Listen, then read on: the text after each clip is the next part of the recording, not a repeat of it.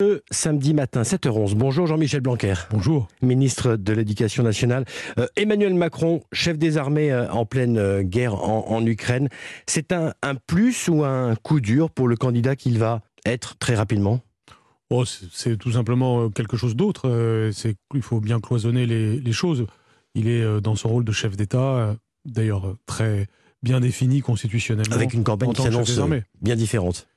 Forcément, mais pour le monde entier, les choses sont différentes à partir du moment euh, euh, où il y a une guerre. Mais enfin, chacun voit bien que quel est l'ordre des priorités. Et là, pour l'instant, ce qui compte, c'est qu'on soit tous euh, mobilisés par rapport à cet enjeu qui est considérable. Le président parlait jeudi d'un dialogue exigeant avec Poutine, exigeant, mais visiblement pas convaincant. Est-ce qu'il n'a pas finalement réussi à faire changer d'avis le président russe?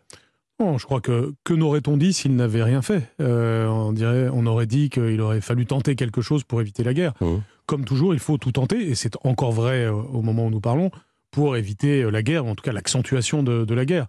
Donc il est tout à fait normal de, jouer tous les jeux de la diplomatie, qui à la fin peuvent donner quelque chose, et même ce qui apparaît comme quelque chose qui n'a pas réussi dans un premier temps peut contribuer à, à des réussites futures. Donc tout doit être tenté et on doit à la fois montrer euh, de la fermeté et euh, de, la, capacité diplomatique. Et quel rôle, selon vous, doit, jouer la France dans ce conflit? On se souvient euh, qu'en 1992, François Mitterrand s'était rendu à Sarajevo sous les, sous les bombes serbes.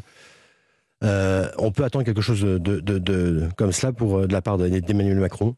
Oui, bien sûr. D'abord parce que la France préside l'Union européenne actuellement, donc ne serait-ce qu'à ce titre. Et puis, même au-delà de ça, on le sait bien, la France, dans ce type de, de situation a un rôle bien particulier à l'échelle internationale. On attend toujours d'elle de, la créativité, de la capacité d'initiative. Et euh, il est évident que beaucoup de regards sont tournés euh, vers euh, notre président et notre diplomatie pour contribuer à trouver des solutions qui soient bonnes pour le futur. Un chef de guerre, en tout cas bientôt euh, candidat. Dans une semaine, il tiendra son premier euh, meeting de, de candidat à Marseille. Ce sera l'heure des bilans, notamment sur l'école. Euh, vous parliez d'école de la confiance en 2019. Pourtant, pourtant, cette relation avec les Français, avec les professeurs, elle semble dégradée. Est-ce que vous vous dites, j'ai réformé trop, trop vite? Je ne pense pas avoir réformé trop et ni pas assez. D'ailleurs, je pense qu'il fallait réformer. Nous avons réformé. Les mesures ont été très nombreuses. On a réformé très profondément l'école primaire avec ma première priorité qui était les savoirs fondamentaux, lire, écrire, compter, respecter autrui. Rendez-vous compte que c'est un sujet sur lequel nous avons progressé alors même qu'il y a eu la crise sanitaire.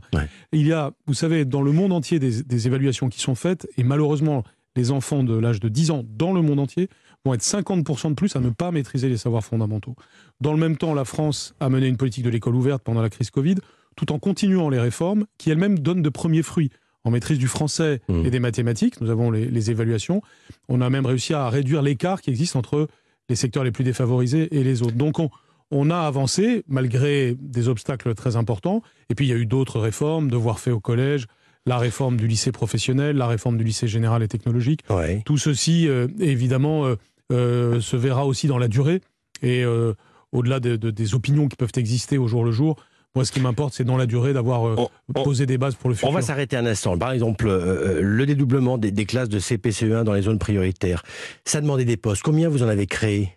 Rien que dans l'école primaire, depuis 2017, nous avons créé 15 000 postes. Mmh. Et là-dessus, c'est une moitié qui a servi pour les dédoublements de CP et de CE1. Dans le même temps, nous avions moins d'élèves à l'école primaire. Mmh. Donc ça signifie que la priorité école primaire a aussi été une priorité budgétaire, en plus d'être une priorité pédagogique. Et euh, ça s'est traduit par une amélioration du taux d'encadrement mmh. pour chaque département de France, et a fortiori les départements ruraux d'ailleurs. Et donc, euh, nous avons euh, clairement affiché et réalisé une priorité à l'école primaire avec de premiers fruits. Et, ça je le redis parce que c'est important. Les syndicats disent qu'il faudrait 19 000 postes pour que ça fonctionne, ce dédoublement des classes, que ça soit possible. entre entre la démographie d'une part et les augmentations budgétaires d'autre part, nous avons même fait plus que ce que nous avions promis, puisque l'engagement du président, c'était dédoublement des CP et des CE1 en réseau d'éducation prioritaire. Et nous sommes allés même jusqu'à la grande section de maternelle pour une bonne partie. Ce qui signifie que vous avez aujourd'hui, au moment où je vous parle, 350 000 enfants par an mmh. qui sont concernés par cette mesure. Donc c'est considérable. Et euh, il suffit d'aller sur le terrain et de parler avec les professeurs concernés ou même les parents d'élèves mmh. concernés pour savoir qu'évidemment ça a un impact euh, aussi bien sur la qualité de vie au quotidien que sur les réussites des élèves. Autre réforme, celle des lycées. Euh, elle promettait notamment 53 heures d'orientation. ça se fait, on le sait, difficilement dans, dans de nombreux établissements. Euh, vous avez quel retour, vous?